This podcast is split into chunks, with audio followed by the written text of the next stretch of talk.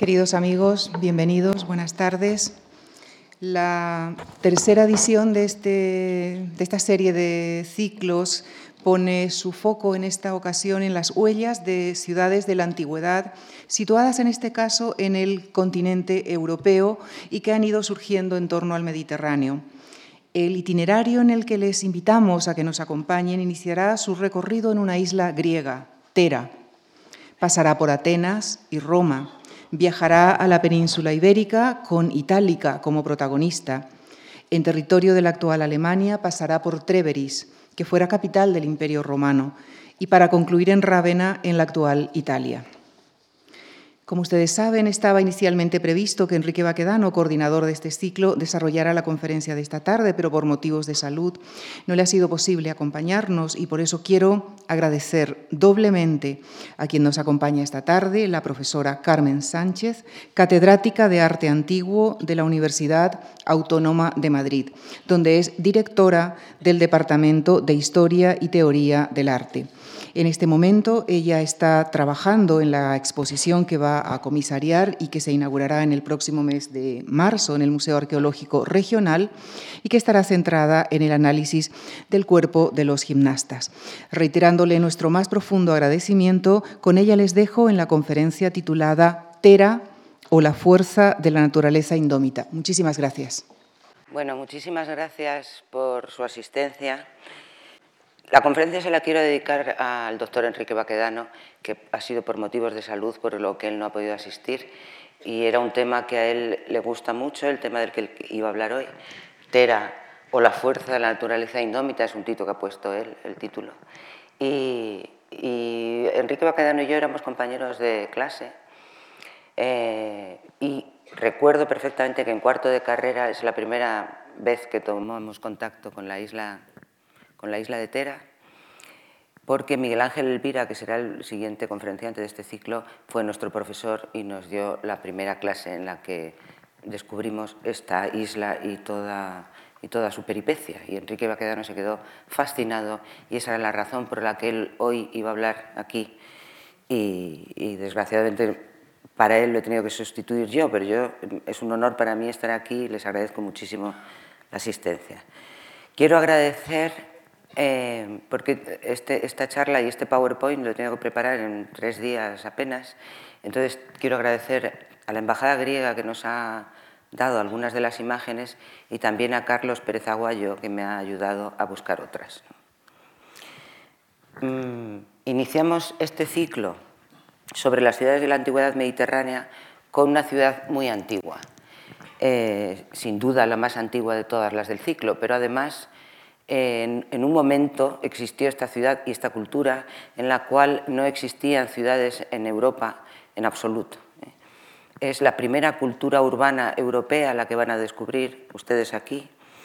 Eh, cuando en Europa no había absolutamente nada, existió en la isla de Tera y en, la, isla vecina de Creta una sociedad, eh, una cultura urbana con calles pavimentadas, con agua corriente, incluso con calefacción en, la Edad del Bronce. La historia que hoy les voy a contar es la de una civilización, como digo, sorprendente, una civilización llena de vida, llena de color, pero también llena de muerte.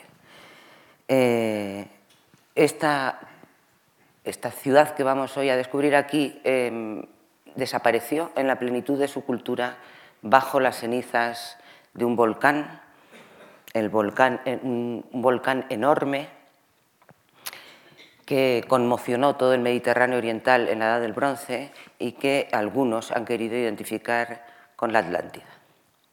Santorini es una isla, como ven, que está situada en el sur de las Cícladas, es la isla que está más al sur de las Cícladas, muy próxima a Creta. Y este es el aspecto de Santorini en la actualidad.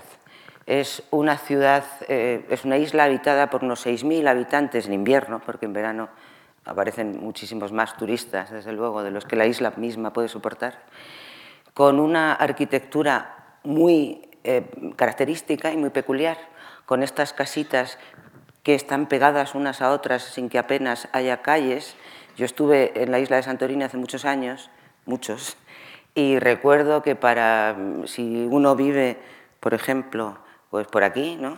pues para ir a algún lado tenías que levantarte dos horas antes porque para llegar hasta arriba te iban parando todo el mundo, las terrazas de una casa son el tejado de la siguiente, entonces tú tenías que ir pasando terraza por terraza, donde todo el mundo te invitaba a café y no terminabas jamás de llegar eh, a ninguna parte, había que despertarse mucho antes. ¿no? Em, la isla tuvo una ocupación eh, veneciana entre 1207 y 1579, de ahí el nombre italiano de la isla, y después, como toda Grecia, estuvo bajo ocupación turca hasta 1821. Las riquezas de la isla eran en época veneciana sobre todo el algodón y después ya en época turca eh, su, enclave estratégico en el Mediterráneo dedicada en gran parte a la piratería. La isla es una isla volcánica en la cual las ciudades, como ven ustedes, están situadas arriba con unos acantilados impresionantes de 300, 400 metros que sobrecogen a cualquier espectador cuando el barco entra en, lo que es la caldera del volcán. Aquí en una vista aérea pueden ustedes apreciar eh, la forma de la isla y el volcán que ha emergido en el centro, que se llama Nea Kameni, que en griego quiere decir nueva quemada o algo así, eh, Nea Kameni Palia Kameni, que es la islita pequeña del centro del volcán. En esta vista aérea se dan cuenta ustedes cómo Santorini en realidad no es una isla, sino un archipiélago formado por varias islas y todavía tiene un aspecto, digamos, circular, que fue el que tuvo en origen antes de que, el volcán la destrozara. Aquí tienen varias imágenes de la isla de Santorini con estos acantilados gigantescos y estos pequeños pueblos blancos, eh, una isla muy fértil porque está llena de cenizas volcánicas si no fuera porque no tiene agua. Es una isla muy seca, no tiene agua, incluso en verano que se llena de turistas tienen que traer cisternas por barco mm, porque no hay agua ni siquiera. Bueno, ducharse es una experiencia curiosa en Santorini porque no hace espuma el, jabón, ¿no? Porque es agua de mar con la que uno se ducha. Y aquí tienen ustedes varias vistas de esta isla. Eh, las casas, como digo, están Em, pegadas unas a otras y las casas tradicionales, que son prácticamente todas en la isla, eh, la actividad se realiza fuera, mm, en, el patio. En el patio están las cocinas y en el patio están eh, los lugares comunes, incluso las duchas o los baños. En las casas más antiguas están en el patio.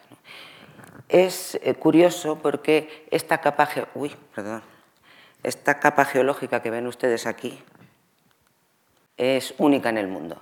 Eh, en ella se pueden ver los depósitos de, las diversas fases de expulsión del volcán, culminadas por una eh, última capa de, piedra pómez y de pucholana que mide desde cero, ¿verdad? en las cimas de las montañas desgastadas por, la erosión, hasta 40 metros puede alcanzar de volumen en las zonas más bajas. Este es el volcán emergido después de la famosa explosión de la Edad del Bronce. Pero no fue esta explosión de la Edad del Bronce la única vez que, estuvo activo el volcán. Como ven ustedes, en otras ocasiones en el siglo XIX e incluso en el siglo XX, el volcán volvió a estar activo. De hecho, está activo en la actualidad. Eh, la isla de Santorini tiene en la actualidad unos 13 pueblos, de los cuales los más grandes o los más conocidos son Ia y Cira. Después de esta gran cultura de la Edad del Bronce, en época clásica también estuvo eh, habitada. Fue una fundación eh, de los espartanos, una fundación lacedemonia del siglo IX antes de Cristo, y estuvo habitada hasta época cristiana. Era la única ciudad que existía entonces en toda la isla. Aquí ven el archipiélago del que hemos hablado. Eh, la, gran, eh, la, gran, parte de la isla, unos 73 kilómetros cuadrados, pertenece a Cira y luego existe una pequeña isla que es Cirasía, las dos centrales, Nea Kameni y Palea Kameni, y Aspronisi, que es una pequeña isla que tiene este nombre por su aspecto. Aspronisi quiere decir isla blanca, es por el aspecto de sus casas. Bueno, todo empezó con el canal de Suez. Entre 1859 y 1869, eh, cuando empezó la construcción del canal de Suez, se necesitó, como pueden ustedes leer aquí, eh, material para la construcción de esta gran obra, eh, material ligero, que eran las piedras, la pucholana, la piedra pómez o la pumita, que se adquirían en la vecina isla, está relativamente cerca de Egipto, eh, de Santorini. Y con la extracción de esta piedra pómez, pues empezó a emerger o empezaron a aparecer los primeros restos arqueológicos, enterrados bajo una capa de unos 20, a veces 30 metros de piedra pómez. El primer arqueólogo que, que excavó Santorini fue Espiridón Marinatos. Aquí tienen en esta imagen dónde estaban situados los yacimientos de la Edad del Bronce. El que vamos a hablar hoy es este que aparece en esta esquina de la isla. Espiridón Marinatos, aquí le ven ustedes en medio del yacimiento de Acrotiri con un molino mm, de los hallados en el yacimiento, con un molino de mano. Este fue Espirido Marinatos, que en 1967 comenzó a, excavar Acrotiri, que ya hemos dicho que tiene eh, un aspecto, ya lo verán ustedes en las imágenes que vamos a poner después, de ciudad alegre en la antigüedad, debió serlo quizá, pero hay un aspecto mm, un tanto morboso o un poco gafe, digamos, de este yacimiento. En Marinatos murió en el yacimiento, en Acrotiri, unos dicen que se cayó de un muro, otros que le dio un derrame cerebral. En cualquier caso, murió in situ y su, y su tumba, como ven esta, en esta imagen, pues está en la misma área arqueológica de Acrotiri. Le sucedió un alumno suyo, Dumas, Christos Dumas, eh, que, que era su ayudante, que habla español, además, este señor estupendamente. Y Dumas decidió bueno, era otra, era otra generación, era otra cosa, y decidió hacer excavaciones no tan extensas como las que había comenzado a hacer Marinatos. Marinatos además se había hecho famoso, muy famoso, porque paralelizó todos los hallazgos de Santorini con el famoso mito de la Atlántida que, nos, contó, que nos, contaba Platón. Eh, según Marinatos, Santorini pudo dar origen al mito de la Atlántida y entonces se hizo inmediatamente conocido eh, por el gran público. ¿no? Dumas, sin embargo, prefirió excavar de una forma puntual. De hecho, Acrotiri está, que es el yacimiento que veremos, muy poco excavada. Y, em, sin embargo, eh, eh, el problema más inmenso que tiene Acrotiri, que es la conservación, es lo que Dumas intentó solucionar, sin mucho éxito, la verdad. Porque, como ustedes verán en el yacimiento, eh, las paredes de todo son de adobe y son muy, muy frágiles, necesitan mucho dinero para la consolidación y para la preservación del yacimiento, algo que le preocupa, porque sigue él excavando este yacimiento a, Christos Dumas. Bueno, aquí tienen varias fases de eh, las primeras excavaciones de marinatos. Empezó a aparecer un mundo fascinante, un mundo que sí que sabíamos o que conocíamos ya esta cultura, evidentemente en Creta desde principios del siglo XX, pero que en, Santorini se reveló de una forma dramática, nunca mejor dicho. Aquí ven, por ejemplo, los restos de una cama debajo de las cuales los habitantes de Santorini habían colocado unos recipientes intentando eh, preservarlos para su vuelta, que no se produjo nunca, evidentemente. O cómo van apareciendo las pinturas, las famosas pinturas de las que veremos después de la isla de Santorini. O cómo se empiezan a recuperar estas pinturas al levantar los adobes caídos encima de ellas. Cómo se consolidan los frescos in situ y cómo empiezan a aparecer los lirios de las cenizas del suelo, como, los... Em, recuerda, me recuerda mucho a los textos que nos hablan cuando, cuando aparece Laoconte en Roma con las serpientes de, vamos, de, las, de las eh, ruinas antiguas de la ciudad. Aquí vemos los, la misma cama que hemos visto antes con los restos cerámicos escondidos y cómo se comienza a engasar un fresco para ser levantado y transportado. Transportado a Atenas. Estos son frescos de Santorini que se conservan en la actualidad en el Museo Arqueológico de Atenas, algo en la actualidad impensable, de hecho los frescos que aparecieron más tarde ya se quedaron in situ en el museo local. Aquí tienen dos imágenes de este espectacular yacimiento, que se le ha llamado la Pompeya del Mediterráneo Oriental, pero que a mi juicio todavía es más espectacular que Pompeya en el sentido de que es mucho más antigua. Se fecha este yacimiento y la explosión del volcán, aunque luego hablaremos, hay una discrepancia con las fechas, pero en la actualidad se fecha en el siglo XVII a.C. Entonces podemos pasear literalmente por las calles de una ciudad del siglo XVII a.C.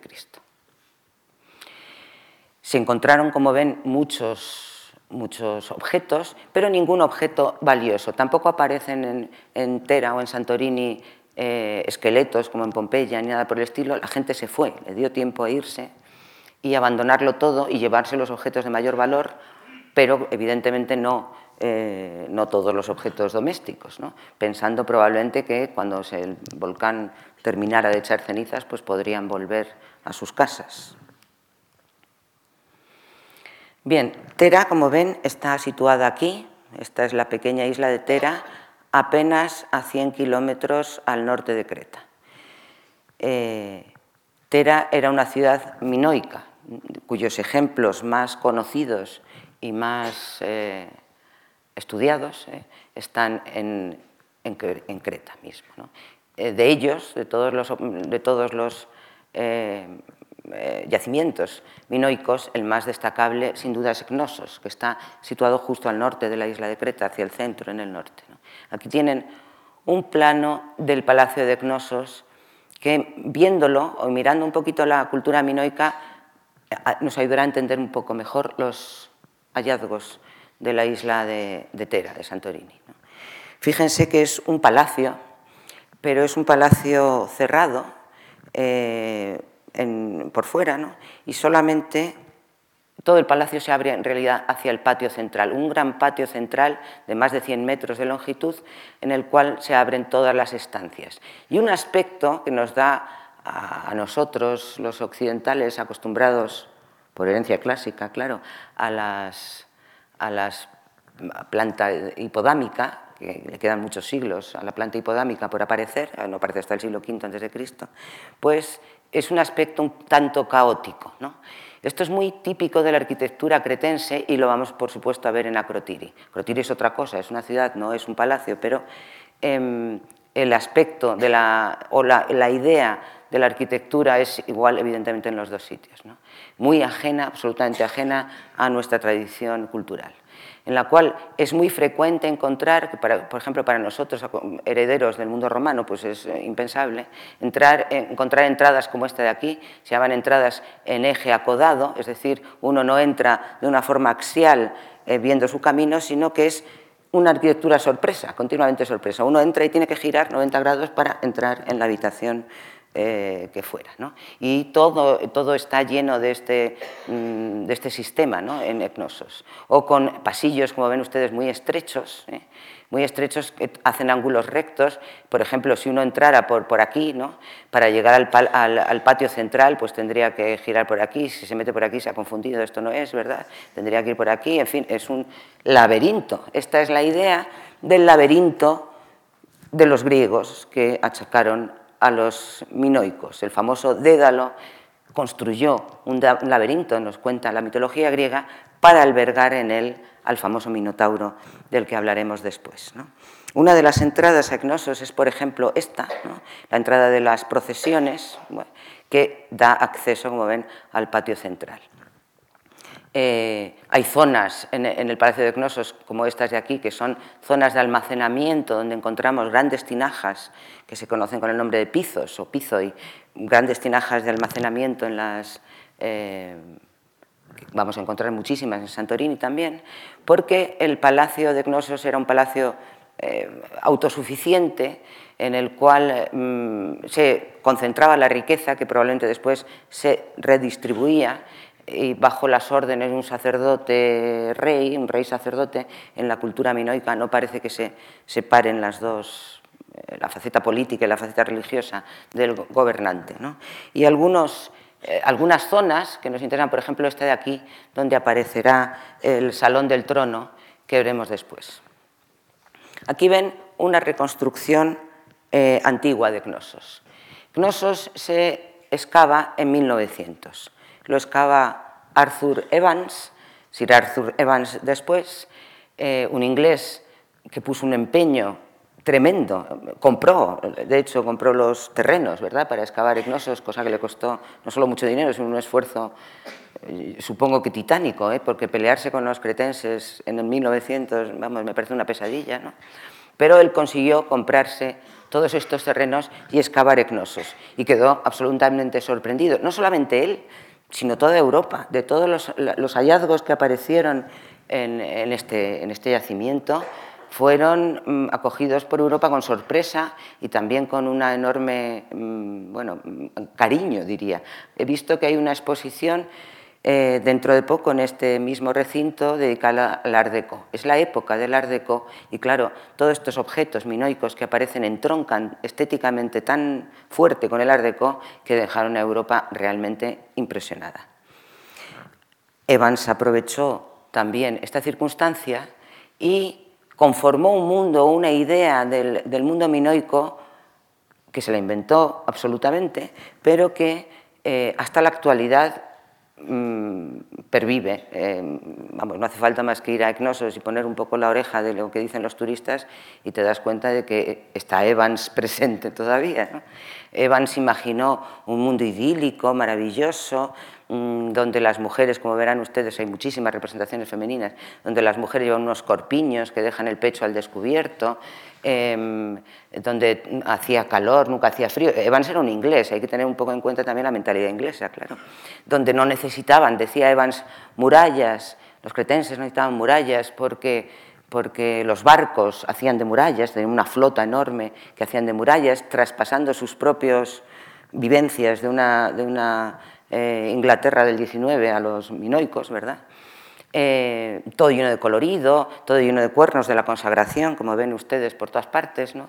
Eh, los colores de las, de, las, de las columnas. Hace unos años, no muchos, se planteó, se planteó reconstruir Egnosos porque estaba muy mal y se estaba cayendo y tenían que reconstruirlo. Entonces planteó un dilema. ¿Qué hacer?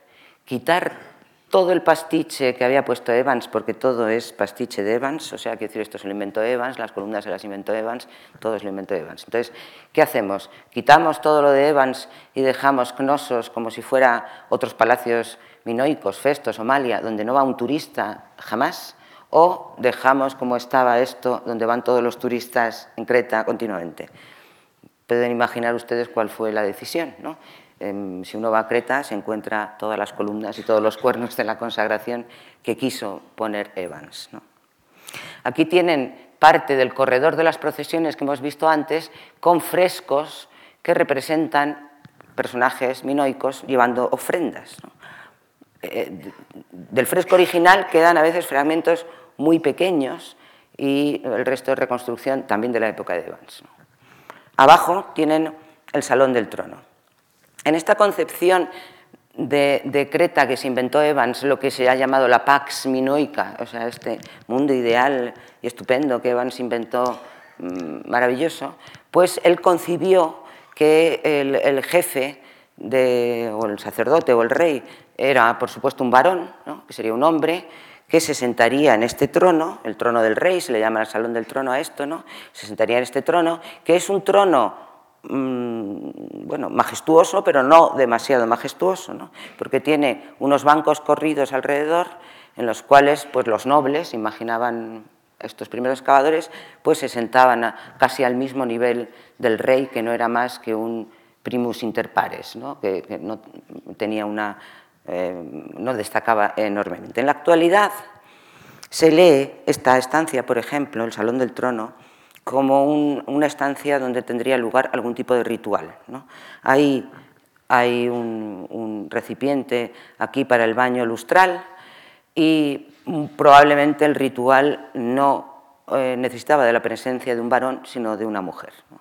Eh, se piensa que sería una especie de zona, eh, hay una antesala antes de esto, ¿no? una zona donde una sacerdotisa se vestiría con estos vestidos de volantes cretenses que veremos después y después saldría hacia el patio, ya os digo que hay una sala anterior, como una especie de epifanía divina, como la aparición de una diosa. Y estaría más relacionado con el mundo femenino que con el masculino que inventó Evans.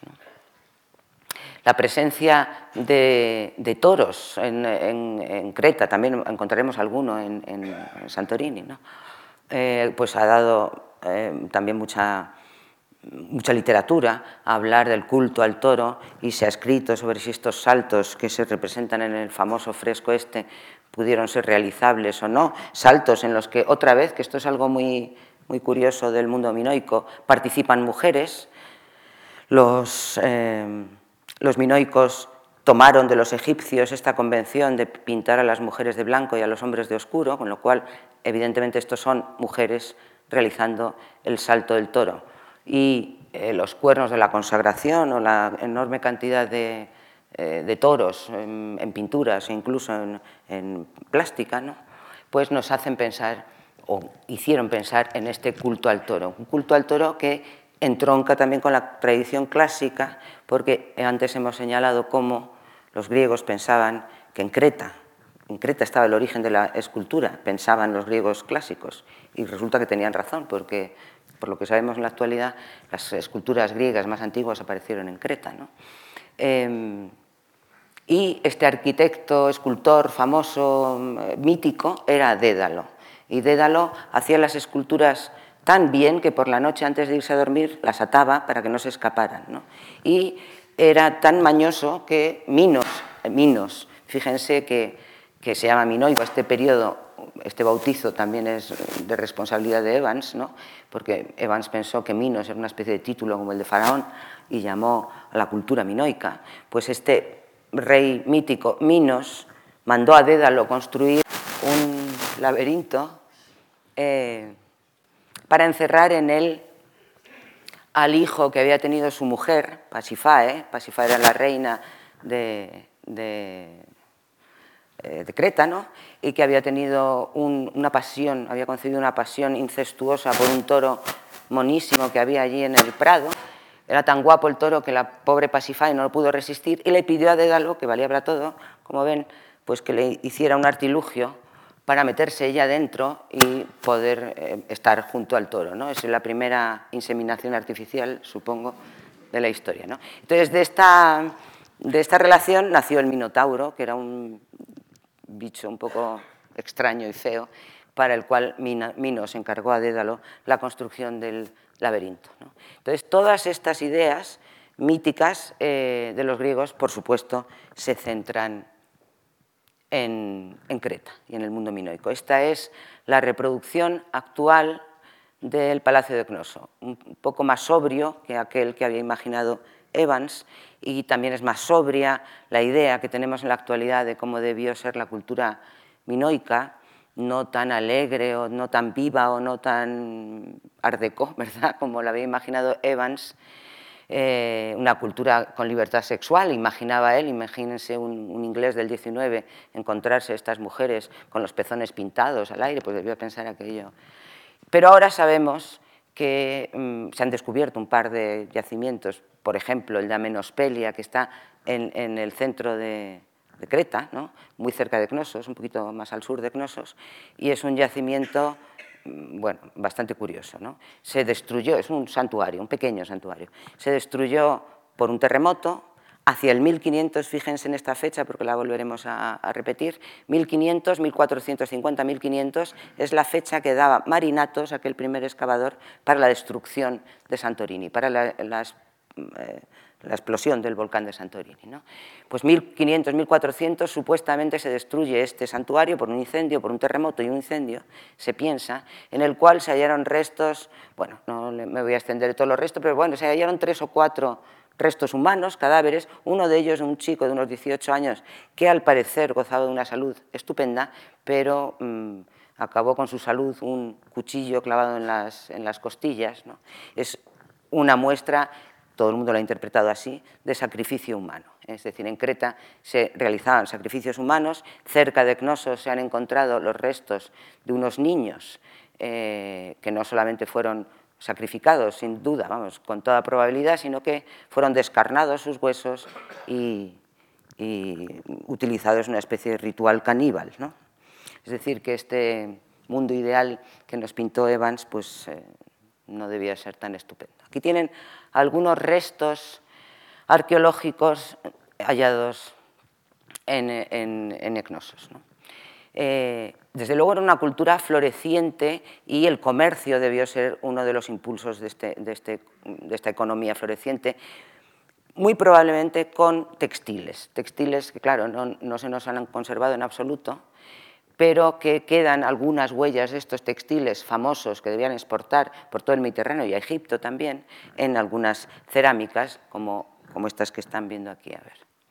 Donde aparecen, como ven, en esta, un pulpo un pulpo un poco bizco, pero un pulpo que extiende los tentáculos por todo el, por todo el recipiente, eh, o estos otros especie de ritones con caracolas, eh, mundos marinos, algas, em, eh, calamares, qué sé yo, todo lo que es, forma parte del mundo marino en una concepción artística completamente alejada de la griega, absolutamente, es otra cabeza completamente distinta, donde los pies de los eh, vasos son muy estrechos o las bocas son muy estrechas, sin embargo con unos cuerpos muy anchos, no existe una proporción como después harán los micénicos, que vienen hacia el siglo XV también a Creta, que tienen una concepción completamente diferente eh, en sus, manifestaciones artísticas, no mucho más griega. Aquí tienen, por ejemplo, un sarcófago y la famosa, con la representación de una especie de calamar, también aquí ven,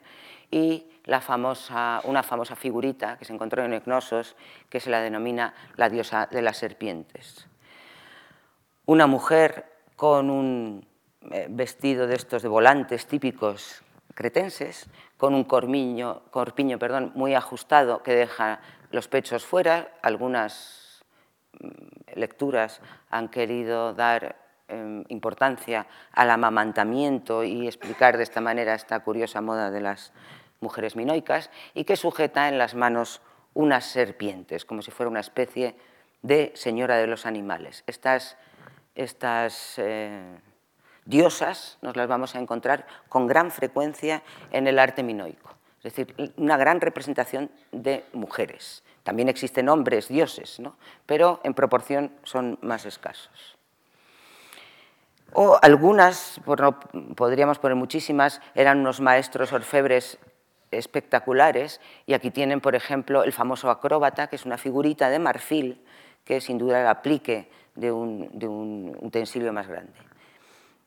Y he querido también traerles como muestra una tablilla, una tablilla de estas de, barro, eran tablillas de barro sin cocer, que casi todas estas se cocieron en los incendios de los, eh, palacios, y que están escritas en una curiosa lengua, eh, o en dos curiosas lenguas, mejor dicho. ¿no? Se conocen como lineal A, esta escritura, y lineal B. Eh, son escrituras ideográficas, jeroglíficas también. Eh, el lineal B fue descifrado hacia mediados del siglo XX por Ventris y Chadwick, y la gran sorpresa cuando se descifró el lineal B es que hablaban en griego. El lineal B es micénico y eh, es la última fase de los palacios cretenses cuando los micénicos invaden los palacios cretenses hacia 1500 aproximadamente. Eh, ellos toman, los micénicos, la escritura que ya existía, cretense, pero evidentemente hablando en su lengua. Y resulta que los micénicos hablaban griego. Entonces hay una continuidad, no se puede obviar entre el mundo micénico y el griego posterior, porque desde luego hablaban la misma lengua. Pero el lineal A, es decir, la escritura cretense que toman los micénicos como modelo, nunca se ha podido descifrar. Y en la actualidad seguimos sin saber nada de cómo era esta escritura muy extraña y esta lengua muy extraña que ni siquiera es un lenguaje indoeuropeo, es un lenguaje pre-indoeuropeo. Y vamos al yacimiento de Acrotiri. Es una ciudad, ¿verdad? No es un palacio como el que hemos visto antes, en, el cual eh, los muros mm, a veces son de dos pisos de altura. Aquí tienen la planta de Acrotiri, de lo que está excavado, que es una mínima parte de lo que debió ser. se supone que debió ser una ciudad mm, única en la isla o casi única en la isla. Es decir, si en la actualidad Santorini tiene 13 pueblos, pues en la Edad del Bronce debe tener apenas uno. Quiero decir, no eran aldeas, sino ciudades, una ciudad donde se concentraba la población de la isla. Y el aspecto que ven ustedes de la planta de esta, ciudad es también muy similar o un poco similar al de Cnosos, un tanto caótica, con calles estrechas, eh, aquí lo ven quizá mejor en esta reconstrucción, con calles estrechas, pero por supuesto eh, asfaltadas, ¿no? como se dice, adoquinadas, ¿no? Em, y con tuberías, con agua corriente, em, en fin, con unas comodidades en el 1700, 1600 antes de Cristo, absolutamente impensables, evidentemente, en, Europa. Quedan muchos siglos, muchos, bastantes siglos, para que en, alguna ciudad eh, de Europa eh, se pareciera algo a esto. Entonces, esto es curioso porque tiene el aspecto de una ciudad medieval. Dumas, el excavador este del que les hablo, eh, y esta experiencia, la verdad es que la tuve yo también, es muy curioso porque cuando sales del yacimiento y te vas al pueblo de al lado, es que es lo mismo, es decir, las más calles estrechas y un aspecto muy similar. Dumas piensa que los de Santorini actuales pues, eh, hicieron frente a los mismos problemas que tenían los de Santorini de la Edad del Bronce, es decir, las lluvias torrenciales hacían que las casas se pegaran unas a las otras, el calor hacía también que no fueran calles muy anchas, sino muy estrechas para darse sombra unas casas a las otras, etc. El caso es que ciertamente es muy similar urbanísticamente el yacimiento a un pueblo, em, el pueblo de al lado. Aquí ven algunas de estas imágenes eh, impresionantes de, Acrotiri.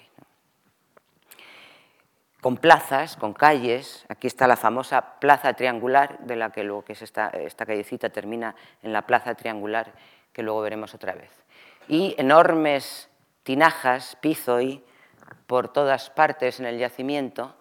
Eh, estos pizoi eh, son tinajas de almacenamiento y probablemente gran parte de la riqueza de la Crotiri de la Edad del Bronce viene del comercio y de su enclave en el Mediterráneo. En el centro del Mediterráneo, un, punto de paso hacia el Mediterráneo oriental, hacia Creta, hacia la Grecia continental, que debió permitirles eh, esa bonanza económica que sin duda debían tener.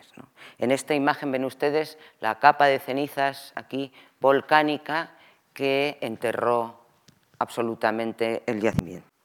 Bueno, en esta imagen anterior, aquí se ve menos, quizá lo vean ustedes mejor aquí, ven, esta es tal y como estaba el yacimiento de Acrotiri hasta el 2005. Es decir, toda la preocupación que tenía Dumas, el pobre, porque aquello se conservara, porque se consolidaran los muros de adobe que se deshacen, claro, pues son adobe, ¿no? Mm, lo único que consiguió es que le pusieran un tejado y, y poco más. ¿no? Pero de aquella manera debieron poner el tejado, porque en el 2005 el tejado colapsó y mató a dos turistas. Ya vemos o sea, la muerte de marinatos, pero también unos turistas, un yacimiento un poco gafe, como ven. Y se cerró el yacimiento, claro está, para que ningún turista más le pasara nada. Y se volvió a abrir con un nuevo tejado, a ver, aquí lo ven, em, dejado ya estupendo, de lujo, en el 2012. Es decir, que está casi recién abierto el yacimiento otra vez, eh, con un tejado en condiciones y bueno, un poco de consolidación en los muros de la ciudad. Aquí ven las zonas de almacenamiento eh, parecidas a las, de, a las de Creta, ¿no? parecidas a las que encontramos en el Palacio de Cnosos, con estos grandes pizoi por todas partes, eh, almacenamiento de, aceite, vino. En la actualidad, Santorini produce vino, un vino bastante bueno, que tiene cierta fama, el vino de Santorini, que probablemente también en la antigüedad lo, lo producirían. Y esta es una vista un poco panorámica del yacimiento de Acrotiri. Fíjense lo espectacular, esto no es una reconstrucción, esto es el yacimiento de Acrotiri tal y como está en la actualidad. Y la llamada plaza triangular, que es esto que ven aquí, con una gran casa que luego volveremos a mencionar. Eh, la mayoría de los muros de adobe tienen un, zócalo de piedras de mampostería o las más importantes de sillares como ven en las esquinas. Pequeñas ventanas, como pasa en la Santorini actual, las ventanas pequeñitas para que el sol o el calor del verano no, sea muy agobiante. Eh, cocinas que se quedaron in situ con sus molinos o con los recipientes para el agua, eh, que quedaron abandonadas y tapadas después por los 20 metros de cenizas volcánicas. Y los frescos. Vamos a hablar un poquito de las pinturas porque es a mi juicio, una de las cosas más espectaculares de, este yacimiento. Pinturas que no hubieran sería posible verlas si no fuera por la paciencia enorme de los arqueólogos, que yo creo que aquí se hacen ustedes una idea mm, de lo trabajoso que es reconstruir un, friso de este tipo algunos de los hallazgos que se produjeron en Santorini, un trípode. La forma esta, la forma del trípode, es una forma, y quizá esta no sea la única deuda que tenemos con los minoicos, la, cultura griega posterior, una forma del trípode muy frecuente y muy popular en la cultura griega clásica. Decorado, como ven ustedes, otra vez con los motivos marinos, estos típicos del, mundo minoico, con los delfines, las algas y estos... Eh, objetos marinos, o una bañera, ¿eh? también decorada con peces espada, o estos objetos típicos orientales, con estas jarras de pico, mm, decoradas con espigas, con círculos concéntricos, etc. Algunos objetos que no se llevaron los habitantes de Santorini, como estos pequeñitos eh, toros, y algunos objetos un poco más valiosos que probablemente se dejaron olvidados. La pintura. La pintura es eh, espectacular, lo, que se ha conservado en Santorini. Conocíamos un poquito de la pintura eh, minoica, bueno, un poquito bastante, por los hallazgos sobre todo de Cnosos, que sorprendieron muchísimo cuando se produjeron a los europeos. De hecho, Schliemann, que fue el famoso eh, investigador, el famoso arqueólogo este alemán que descubrió, como saben, Troya y excavó en Micenas, etc., pues también excavó en, en Cnosos, al parecer, antes que Evans y empezó, bueno, en Cnosos o en el norte de la isla, empezó a encontrar pinturas y se quedó sorprendido y le decía a sus ayudantes, rompeanlas, las pinturas estas, porque esto es, esto es romano. Nadie, en la época de Slimán, podía pensar que una pintura pudiera tener una antigüedad mucho mayor que la de los romanos. Sin embargo, encontramos pinturas de este tipo muy deudoras del, del, del eh, dibujo egipcio. Aquí ven, ay, perdón, siempre me confundo con este botón, un río, un río en visión cartográfica, es decir, un río visto como si estuviéramos encima, ¿verdad? Mientras que los animales que están en las, en las orillas del río pues están vistos de perfil. Esto es típico de la pintura egipcia. Eh, con este afán de la claridad, la claridad que cada objeto sea identificable, entonces la vista más identificable de un río evidentemente es la, cenital y sin embargo la vista más identificable de un animal es la lateral. Algunas de las mujeres eh, que tan frecuentes son en el arte minoico y son excepcionales en, los frescos de Santorini. Mujeres con todo tipo de peinados, algunas con el pelo muy largo, otras con moñitos, otras eh, con el pelo más corto. Aquí tienen una mujer con el famoso un nudo que puede que la identifique como una diosa y vestidas con estas faldas típicas de volantes del mundo cretense y estos corpiños con el pecho al descubierto un detalle de otras mujeres, casi todas parecen mujeres nobles, quiero decir, porque van muy adornadas, llevan collares, llevan tocados, llevan pendientes. La técnica que se utiliza en, la pintura de Santorini es la técnica del buen fresco, pero también el fresco seco, es decir, las dos, las dos técnicas conviven. Y aquí tenemos algunas, vamos a poner algunos ejemplos de las pinturas de algunas de las casas. Existen pinturas en casas privadas y pinturas en eh, edificios de uso público. Eh, eh, lo que tienen señalado en el mapa, en rojo, son los lugares donde han aparecido pinturas. Y uno de estos lugares es esta casa, que se la llama la Casa Oeste, que como ven está pues, al oeste de la Plaza Triangular, donde aparecieron algunas pinturas. Esta es la Plaza Triangular y esta es la Casa Oeste. La Casa Oeste que tiene un gran ventanal, más grande de lo, de lo usual en Santorini, que daba eh, acceso a la plaza, es decir, uno desde su casa, desde los que vivieran en la casa oeste, pues podrían ver lo que ocurría en la plaza del pueblo. Y aparecen estas pinturas en la casa oeste. Pinturas estas, en este caso, que se han relacionado con un barco como si estuvieran representando, como si uno desde la habitación estuviera en un barco. las pinturas se dividen, un poco lo que pasa también con la pintura pompeyana, eh, se dividen en varias partes el, lienzo, o sea, la pared. En la parte inferior se decoran imitando piedras o mármoles, eh, la pintura se coloca en el centro y luego en la parte superior o bien se colocan otras cosas o bien una decoración eh, floral. ¿no? Estos jóvenes también aparecieron en la casa oeste, aprovechando eh, huecos entre una esquina, por ejemplo, y una ventana, que queda un, lienzo rectangular, y se colocaron estos dos jóvenes que se les denomina pescadores, es evidente, ¿no? Pero parece que muchas de estas pinturas minoicas, y en este caso también, pues eh, mm, tienen que ver con rituales iniciáticos, rituales de iniciación. Eh, ellos están desnudos, eh, como en un ritual de iniciación, y afeitada la cabeza. Esta forma de pintarles en azul la cabeza se ha supuesto que debe ser algo parecido a cuando tiene uno la afeitada la cabeza y apenas empieza a crecer el pelo. Eh, algo que comparten también con los egipcios. Pues entonces, con este paralelismo podemos identificar como jóvenes en algún tipo de acto eh, ritual iniciático. O la llamada sacerdotisa, también de la Casa Oeste, que también eh, tendría la cabeza afeitada y ven ustedes un tocado o un algo en forma de serpiente.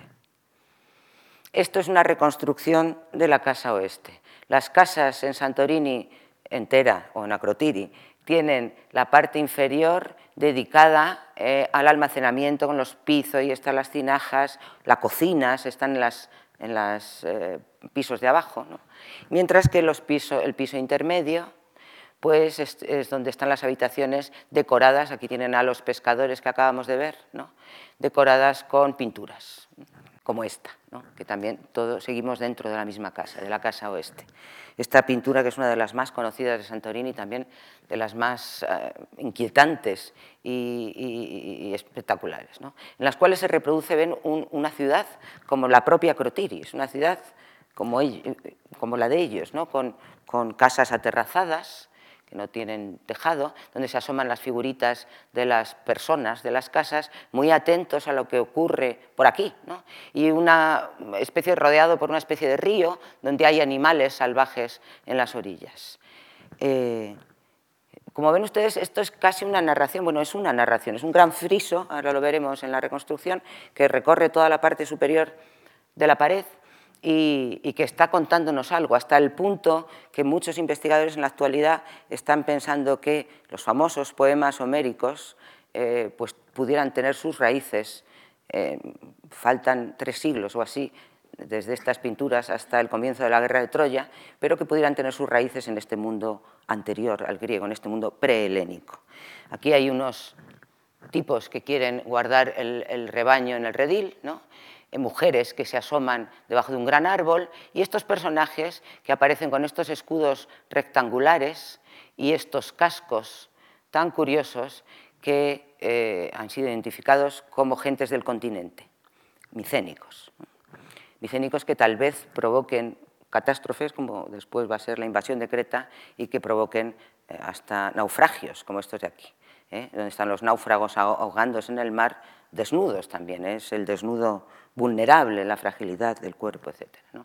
Aquí vemos en el mismo friso estos personajes que vienen de fuera, que tienen los cascos ahí puestos, y les he puesto un casco micénico de estos que cita Homero, los cascos de colmillos de jabalí que citan, que aparecen en los textos homéricos y que parece que llevan estos personajes que acuden a esta ciudad, mm, que podría ser una ciudad minoica de Santorini, evidentemente.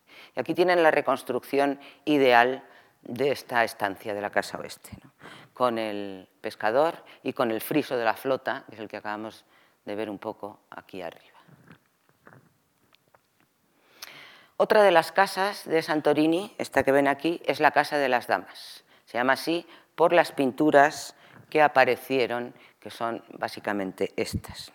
Eh, arriba tienen una reconstrucción de cómo serían las dos estancias de la Casa de las Damas, con el fresco de los papiros al fondo y las mujeres, estas mujeres otra vez con las mismas vestimentas estas enormes faldas y esta otra con las enormes faldas y el pecho al descubierto, que parece, aquí en la reconstrucción arriba algo se ve, ¿no? parece que está manipulando un vestido, manipulando una de estas faldas eh, en un ritual quizá de, qué sé yo, de, ofrecérselo o de vestir a alguien en, que se ha querido relacionar, por ejemplo, con lo que hemos comentado del Salón del Trono en Ecnosos y estas epifanías eh, de las sacerdotisas. Un detalle del fresco de los papiros y un detalle del colorido de estas, de estas eh, damas. Aquí ven, lógicamente, lo que está conservado y lo que está inventado, que es, eh, en este caso no es mucho. Otras casas, otros edificios con frescos, son, por ejemplo, la casa Beta, eh, esta de aquí, donde aparecen estas famosísimas pinturas de Santorini, que están ahora en el Museo Nacional de Atenas. Los dos niños boxeando, y el fresco de los antílopes. Los antílopes son animales que evidentemente no están presentes en la fauna local en absoluto, deben ser inventos. ¿no? Y los niños, otra vez representados desnudos, otra vez con el cabello afeitado pero con unos largos mechones y otra vez se ha puesto esto en relación con un ritual iniciático eh, de la adolescencia o de la pubertad. El famoso fresco de los monos azules, que es curiosísimo. ¿no? Los monos eh, em, empeñados en hacer el mono, es, eh, y el fresco de la primavera, que es una cosa realmente espectacular, con la representación de una isla volcánica, es decir, de la propia Santorini, y unos lirios y unas golondrinas, aquí ven unos detalles eh, muy espectaculares. En el mundo griego clásico, quizá en el mundo minoico también, la golondrina era un animal, era el más humano de los pájaros para los griegos antiguos porque vivía con los hombres. Las golondrinas suelen hacer el nido en las casas de los hombres. Y luego un edificio, este que está, como ven ustedes, un poquito más fuera de lo que es eh, la ciudad y las calles la calle principal, que este sí que es un edificio público, o así se ha entendido, no es una casa privada, sino un, edificio público eh, donde tendría lugar una especie de ritual otra vez iniciático, pero en este caso iniciático femenino. Serían mujeres recogiendo azafrán. El azafrán mm, eh, se utilizaba en la antigüedad como tinte, se utilizaba también como aroma, eh, y tiene una gran importancia en la Grecia clásica, se asocia absolutamente el azafrán con las mujeres eh, núbiles, con las mujeres antes de casarse. Las mujeres se vestían de azafrán, las mujeres no casadas. Entonces tiene una relación, en Grecia desde luego, clarísima con las mujeres eh, todavía sin casar. Entonces aquí estamos en un campo de, azafrán y estas jóvenes están recogiendo los estambres del azafrán y los meten en este cubo, como ven ustedes aquí. Jóvenes otra vez adornadas y vestidas, mm, pues eh, entendemos que como gente de, un alto estatus. Un detalle de una de estas recolectoras de azafrán, eh, con otra vez tenemos el cabello, o sea, la cabeza afeitada, con un rizo que sale, que insisto, se ha puesto en relación con estos rituales de iniciación y termina la escena esta de la recolección del azafrán con otra mujer que vacía, como ven ustedes, el cubo en unas grandes cestas, mientras que un mono de estos, un mono azul, está entregando el azafrán también, a la diosa del azafrán. Yo creo que sin duda podríamos llamarlo así.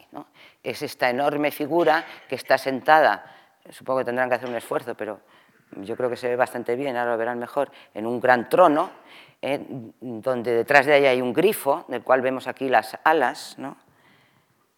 Aquí quizá lo vean ustedes mejor, esta gran figura femenina con su vestido de volantes y sentada en el trono y recibiendo la ofrenda del mono. Eh, es una podniaceron, es una señora de los animales, una dominadora de la naturaleza. Eh, ella está adornada además con un collar con patos, como ven, y otro con libélulas. Eh, los insectos, las aves, eh, los mamíferos, como ese mono que tiene delante, se, mm, la pertenecen. Es una diosa oriental, es una diosa de la naturaleza. Su mismo vestido, el mismo vestido que ella lleva, está decorado o bordado, habría que entender, con estambres de azafrán. E incluso lleva un tatuaje en la cara, que también es el azafrán. Y está coronada, como ven, con una serpiente, ¿eh? Que nos recuerda a las diosas de las serpientes, que quizá aquí lo vean mejor, las diosas de las serpientes de Cnosos.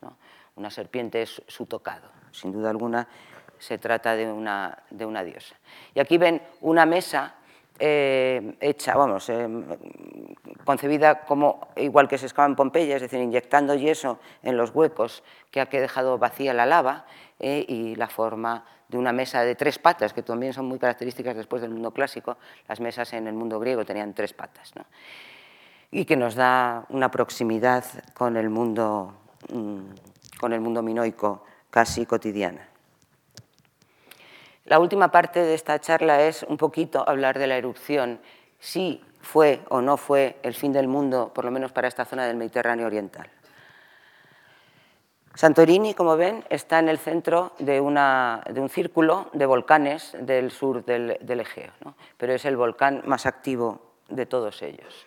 Y aquí ven un poquito la historia geológica del volcán como en un primer momento la isla era circular y después las grandes nubes estas que se esparcieron por la atmósfera eh, con dióxido de, sulfuro que mm, probablemente provocó, esta es una de las hipótesis, un, enfriamiento en la atmósfera que eh, debió afectar a los cultivos y a todo esto. Aquí tienen la línea del perímetro de cómo debió ser la isla anterior a la erupción del siglo XVII y cómo debió afectar esto también, desde luego, a las rutas comerciales entre Creta y eh, Levante o la Grecia propia. Cómo afectó la explosión de este enorme volcán a todo este área del Mediterráneo oriental, que alcanzó, por supuesto, las costas de, la Grecia continental y también eh, de Asia Menor. Y las fases para que se hagan un poco la idea de este tipo de volcán. Un volcán con una lava muy densa, que es la que provocó no que la lava fluya alegremente como los volcanes hawaianos, sino mm, que el, cráter se tapone y explote finalmente. Entonces hubo eh, una capa de cenizas finas, que es lo que probablemente eh, alertó a los, a los eh, habitantes de Acrotiri, que quisieron salir corriendo, les dio tiempo, quizá, esto se discute también, ¿no? Si pudieron salir o no los pobres de allí, corriendo, pero el caso les alertó a irse de allí y dejar el yacimiento vacío. Y luego todo el resto del eh, tremendo horror con la fase pliniana, que fue sin duda la más destructiva, o las últimas fases que debieron provocar unas altas olas, un, un, tsunami, como veremos ahora, mm, monstruoso. Entonces, eh, se siguen discutiendo muchas cosas en cualquier caso de la de la erupción de este volcán, pero lo que más interesa destacar, que a mí me parece realmente importante y además muy curioso, es cómo eh, se dudaban de las fechas estas que había dado Marinatos hacia el 1500 para la explosión del volcán de Santorini. Pero esta duda fue en aumento eh, en los últimos eh, decenios, decenios del siglo XX, cuando empezaron a verse otros indicadores. Por ejemplo, eh, en los hielos del, Polo Norte una capa de cenizas que eh, evidentemente debían coincidir con esta gran erupción de Santorini y que daban unas fechas un poquito más altas, como 100 años más altas al menos. Eh, también por dendrocronología en árboles estudiados en sitios tan alejados como Escocia, por ejemplo, y que también parece que subía la fecha del 1500 al menos al 1600. Y finalmente, como pueden leer aquí, eh, eh, dataciones de carbono 14 sobre unas maderas que aquí las tienen de olivo, pues dieron unas fechas efectivamente de hacia el 1613, más o menos. Eh, aquí tienen las dos cronologías, digamos, la cronología tradicional, que sería esta, donde se fecha la destrucción de Tera y por lo tanto el minoico tardío 1A, que es el periodo en el que se destruye Tera, hacia el 1500, y la fecha moderna de la destrucción que sube esta destrucción 100 años. ¿Qué ocurre? Que sobre la eh, cronología minoica se han montado otras cronologías. Esto es muy normal en la arqueología del, general. ¿no?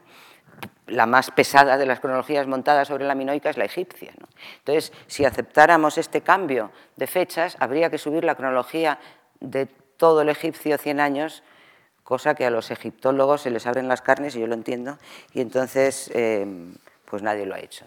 pero bueno, es bueno saber que es así, aunque no se toquen las cronologías oficiales, digamos. Aquí tienen un una hipótesis de cómo debieron extenderse las cenizas volcánicas eh, en, el Mediterráneo Oriental, como ven, más hacia la zona de Israel que hacia la zona occidental, porque parece que los vientos soplaban en esta dirección y debieron extender las cenizas en, esta, eh, hacia esta zona, hacia el este. O cómo debió afectar una gran ola que sin duda se produjo eh, y que debió llegar hasta, hasta las costas de Israel. Estos, eh, estas, eh, el tsunami, eh, la destrucción de, los, de, las rutas comerciales y desde luego las enormes columnas estas de humo de 30 kilómetros de altura, pues mm, si no provocaron el final del mundo minoico, como muchos no quieren aceptar, desde luego propiciaron un, decaimiento del mundo minoico que aprovecharon los micénicos para, em, para ocupar. Y, esta, y este, esta es la historia de la ciudad de Acrotiri, que al final quedó enterrada, como ven ustedes, por 20, 30 metros de ceniza. Y los habitantes, algunos consiguieron huir, pero se piensa, si la Acrotiri antigua debía tener unos 3.000 habitantes, fíjense que la Santorini actual, toda la isla, se calcula unos 6.000, o sea que es una ciudad muy habitada, entre 2 y 3.000 habitantes, pues no se cree que fuera posible encontrar suficientes barcos para que los sacaran a todos de la isla. Pero desde luego en el yacimiento no quedó ninguno. Los habitantes de esta isla, de la hermosa isla de Santorini, deben dormir todos los días con un ojo abierto, esperando protegerse bajo el nombre de su isla, bajo el nombre de su santa, eh, Santa Irene, la paz, para que una tierra y una historia que surgió de las cenizas, pues no quede de nuevo enterrada bajo las cenizas. muchas gracias.